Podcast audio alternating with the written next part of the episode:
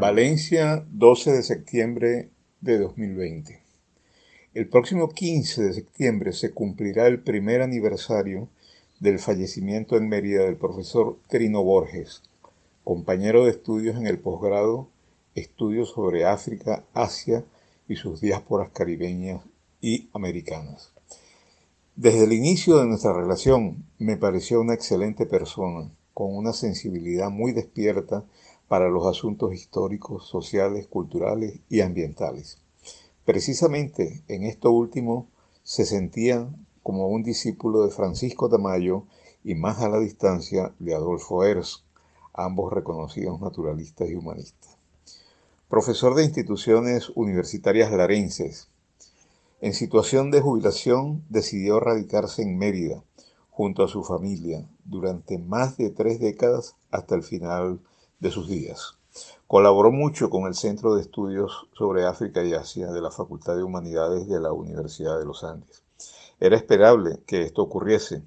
Ese centro lo ha dirigido y dirige su amigo y compañero de estudios de posgrado, el profesor Hernán Lucena, y a quien yo le agradezco las informaciones sobre los días finales de Trino Borges. Tengo en mis manos una carpeta cuyo título dice así, para preguntar por las hojas por los pájaros, por los niños. Páginas de Enrique Bernardo Núñez. Al pie de la página, una identificación y una autoría. Recopilación, introducción y notas de Trino Borges. Confieso que me sorprendió y al mismo tiempo me resultó muy grato conocer la preocupación de Trino por un autor como Enrique Bernardo Núñez a quien en lo que sigue llamaré por su seudónimo más clásico, EBN, y sobre todo del ángulo de su interés, los árboles, las aves y los niños. Hay estudiosos que se interesaron por la literatura mayor de EBN, como Cubagua y La Galera de Tiberio, la novela sobre el Canal de Panamá. Otros por sus escritos históricos, como sus Juicios sobre la historia de Venezuela, y la necesidad de crear un pensamiento nacional. Algunos se han ocupado de sus ensayos biográficos, como su Aristides Rojas, Anticuario del Nuevo Mundo. Unos cuantos de sus trabajos geográficos, como sus Orinocos, capítulos de una historia de este río, o su Codazzi y la Pasión Geográfica. Hay quienes han buscado sus anales diplomáticos, en fin, están los que han hurgado en nuestras controversias de límites y fronteras y se han tropezado con sus tres momentos en la controversia de límites de Guayana, el incidente del Yuruán, Cleveland y la doctrina Monroe.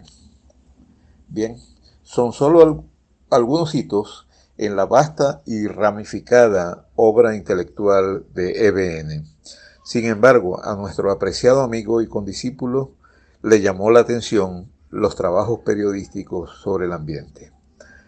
A esos textos combativos en defensa de nuestros bosques, nuestros emblemas vegetales, nuestras aves más simbólicas en peligro de extinción y en ciudades que parecieran trazadas para victimizar niños, asuntos expresados por una pluma punzante, irónica, con economía de signos que le dolía hondo su país y sus rezagos.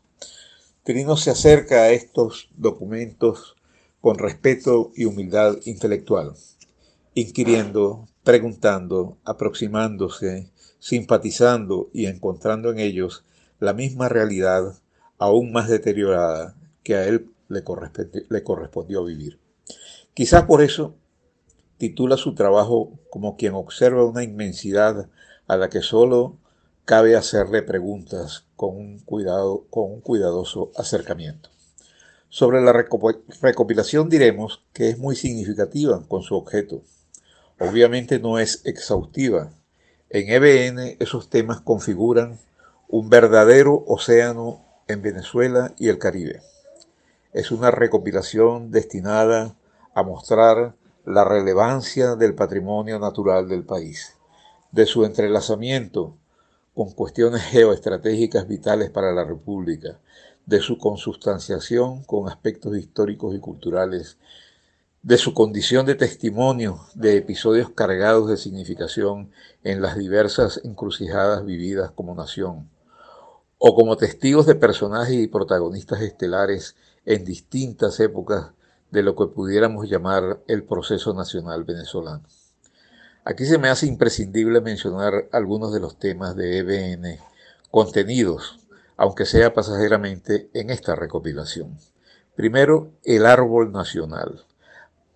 Para las décadas de 1940 y 50 del siglo pasado, la opinión pública en el país se afanaba en la discusión de cuál debía ser el árbol emblemático de Venezuela. Y hacia 1950 se dio un consenso una mayoría por el Araguaney, y EBN emprende una polémica sobre los criterios y conceptos a tener en cuenta para llegar a una decisión donde pesaba mucho la opinión de la Sociedad de Ciencias Naturales a favor del Araguaney. EBN se paseaba por condiciones y circunstancias que rodean a bucares, apamates, cedros, jabillos, sauces, chaguaramos y muchos otros con características para aspirar a convertirse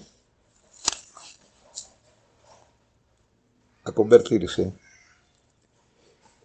en el árbol nacional, hasta tropezar con el samán y llegar a la conclusión siguiente. No hay árbol más integrado a la definición de lo nacional que el samán y se pasea por los siglos y episodios que envuelven al samán de Güere o al samán de Catuche, su hijo, también llamado de la Trinidad o árbol del buen pastor. Es inagotable las querellas, conflictos y lamentos de EBN en defensa de los árboles y su memoria.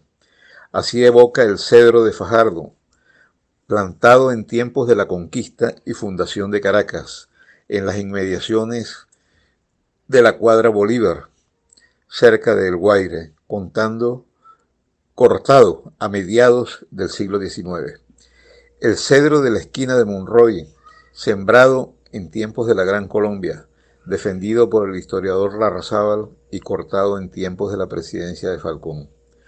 Los sauces de las orillas del Guaire, sembrados por mandatos de, las leyes de Indias y arrasados en tiempos de su embaulamiento o las palmeras y befarias glaucas, o rosas del Ávila, víctimas de los incendios forestales en el hoy rebautizado Guaraira Repano. Aquí en Valencia, su tierra natal, la defensa de los apamates del Teatro Municipal, el corte de camorucos, cedros, bucares y jabillos que constituían una bóveda vegetal desde la avenida Navas Espínola hasta el hoy rectorado de la Universidad de Carabobo, sembrados en el septenio de Guzmán Blanco y cortados en los años previos al cuatricentenario de la ciudad en 1955. Cuando EBN sintió que el final de su vida se acercaba, reunió todos sus escritos que él consideraba de mayor significación y editó lo que consideró su libro Testamento. Lo denominó con el nombre del árbol bajo cuyas ramas habían ocurrido tantos hechos históricos. Lo llamó bajo el samán. EBN siempre le encontró sentido a los árboles que crecían en los cementerios y tumbas.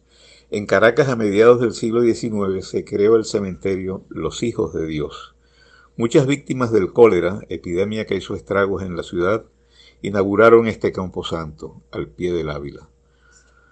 Conocido por sus callejones de sauces y palmas de la montaña, allí estuvo enterrado y se perdieron los restos de Juan Vicente González, aquel enconado periodista de verbo fustigante. Lo cerraron en el periodo de la aclamación de Guzmán Blanco y con él se fueron los sauces y palmas. El ensayo de EBN sobre Aristides Rojas nos informa, en el cincuentenario de su muerte, que ha crecido junto a su tumba unas palmeras y una araucaria, y sostiene que es el mejor monumento a quien sintetizaba su amor a lo grande y a lo bello en la trilogía Naturaleza, Patria y Ciencia. Esta recopilación de Trino inserta el tema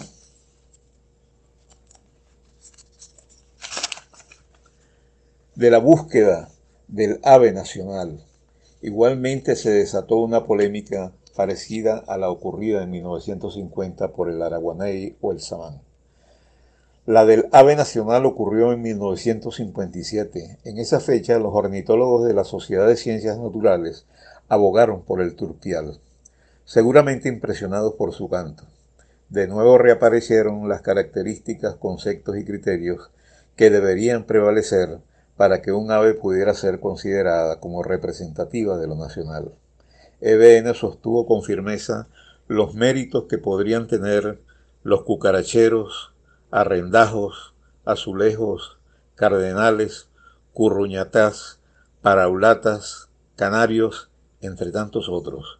Incluso no se puede olvidar a los gorriones, aunque es muy difícil domesticarlos, al menos esa era la opinión de Codazzi.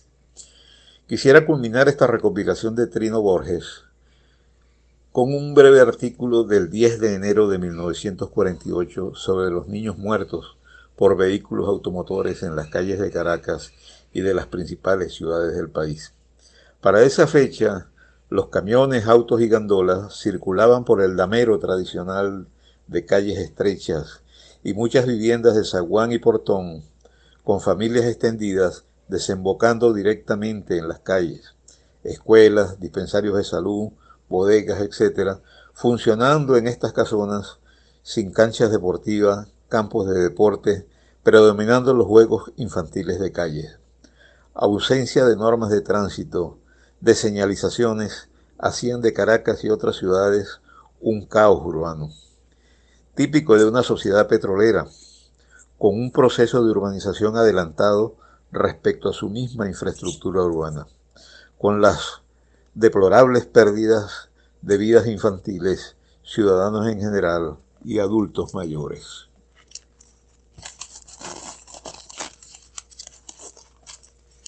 Quiero insistir que lo valioso de esta recopilación de trinos no está en lo exhaustivo, sino en la selección significativa, cargada de sentido, pretendiendo señalar aspectos opacos en la inmensa y desparramada obra de Enrique Bernardo Núñez acentuando aquellos trabajos del escritor donde naturaleza y atraso social y cultural han ido de la mano, convergiendo además con las propias preocupaciones e intereses intelectuales del compilador. En cuanto a sus notas, Trino inicia solicitando un margen, es decir, un espacio secundario a un lado de lo sustancial del contenido que viene mostrando de la obra de EBN. En ese margen coloca cuatro notas. La primera es que quizás, con la excepción de sus novelas, cuentos y algunos ensayos, buena parte de su obra tiene sus fuentes en la prensa, en el diario trajinar de las redacciones, muy particularmente de sus columnas, signos en el tiempo, relieves, huellas en el agua y las que seleccionó en el libro Testamento bajo el samán. La segunda nota nos descubre que durante tiempos muy precisos EBN se vio obligado a escribir bajo seudónimos. Es el caso de Cardón, utilizado en el diario El Heraldo en los años del general Eleazar López Contreras. Estuvo preso en El Garaje, cárcel ubicada en Los Palos Grandes. También tuvo que pagar multas porque en su columna se colocaba en peligro la seguridad nacional u ofendía la dignidad presidencial. Eran tiempos cuando EBN clamaba desde la prensa por una asamblea constituyente. Tenía que refugiarse en seudónimos. Ese es el origen de Cardón. Árbol xerófito cuya figura solitaria y su singular floración admiraba. Años más tarde se vio obligado a defenderlo de usurpadores que pretendían apropiárselo. Me refiero al seudónimo. La tercera nota está destinada a subrayar a signos en el tiempo, Diario El Universal y Huellas en el Agua en el Nacional como sus columnas más difundidas y permanentes. Ambas fueron materia prima para edición de sus libros. La cuarta y última nota es una consecuencia de las anteriores. Es una obra escrita dispersa en muchos periódicos y revistas de la capital y de múltiples regiones del país. Dispersión que abarca medios de comunicación de otros países como Colombia, Cuba y Panamá, donde el autor desempeñó funciones diplomáticas. Naturalmente, una obra tan heterogéneamente difundida requiere un arduo trabajo de recopilación. Trino cita algunas de las más destacadas, como La Tierra Roja y Heroica en 1970, Huellas en el Agua en 1987, Relieves en 1989. Solo me atrevería a mencionar algunos nombres en esta paciente tarea. Osvaldo Larrazábal Enríquez, Pedro Francisco Lizardo, Alexis Márquez Rodríguez, Orlando Araujo, Douglas Boorques, Rafael Fouquier, Domingo Miliani, Pedro Felipe Ledesma, Néstor Tablante y Garrido, en una lista hoy día mayor de la que también forma parte Trino Borges. Finalmente, lo que podríamos llamar la introducción a los trabajos de EBN, Trino la convierte en una reflexión amplia sobre las relaciones culturales que se anudan entre los seres humanos y los árboles, más, más denso aún entre parcelas de humanidad y su naturaleza más inmediata, y entre la elaboración cultural de esa naturaleza y una determinada escritura. Para apoyar esas reflexiones se sustenta en el Popol Vuh, en la carta enviada al presidente de los Estados Unidos por el jefe Pierre Rojas Seattle, en el itinerario de la semilla del maní, hasta que la industria farmacéutica la convierte en cortisona, desde versos de Pablo Antonio Cuadra, remata, rematando en pensamientos infaltables de Francisco Tamayo, entre otras meritorias apoyaturas convocadas para el tema. Con este reconocido panteón de fondo, Trino nos introduce en esta parcela contenida en la obra de EBN, como quien le invita a pertenecer a la egregia cofradía de naturalistas y ecologistas, quienes además tuvieron la ocurrencia de plantearse el país todo, íntegro, como problema, real preocupación principal de sus reflexiones y acciones. Trino se da cuenta que allí no puede estar ausente el autor, cuya obra, testamento, la denominó bajo el samán, el mismo a quien Aquiles Nazoa le dijo una vez culminado el discurso de incorporación a la Academia Nacional de la Historia, cito, Eres dueño de una escritura de Samán. Quisiera terminar estas palabras de homenaje al alemán más criollo que he conocido, Trino Borges, con dos citas de EBN. Cito, Venezuela ha sido el tema por excelencia, el motivo esencial, el gran mito, un tema que cada día me parece inédito. Lo decía en sus últimos días. Introducción a Bajo el Samán en 1963. La segunda cita es esta. El Samán de Güere cubre con sus ramas mil años de historia y aún se diría que bajo sus brazos mutilados puede hallar amparo y fortaleza nuestro espíritu. En Aristides Rojas, Anticuario del Nuevo Mundo, 1944. Es todo por ahora, gracias Eric Núñez Desde el Centro de Estudios de África y Asia, queremos agradecer por su participación en este foro homenaje al profesor Eric Núñez Lira, Centro de Estudios de África y Asia y Diásporas Latinoamericanas y Caribeñas, Dr. José Manuel Briceño Moncillo, en sus 25 años 1995-2020.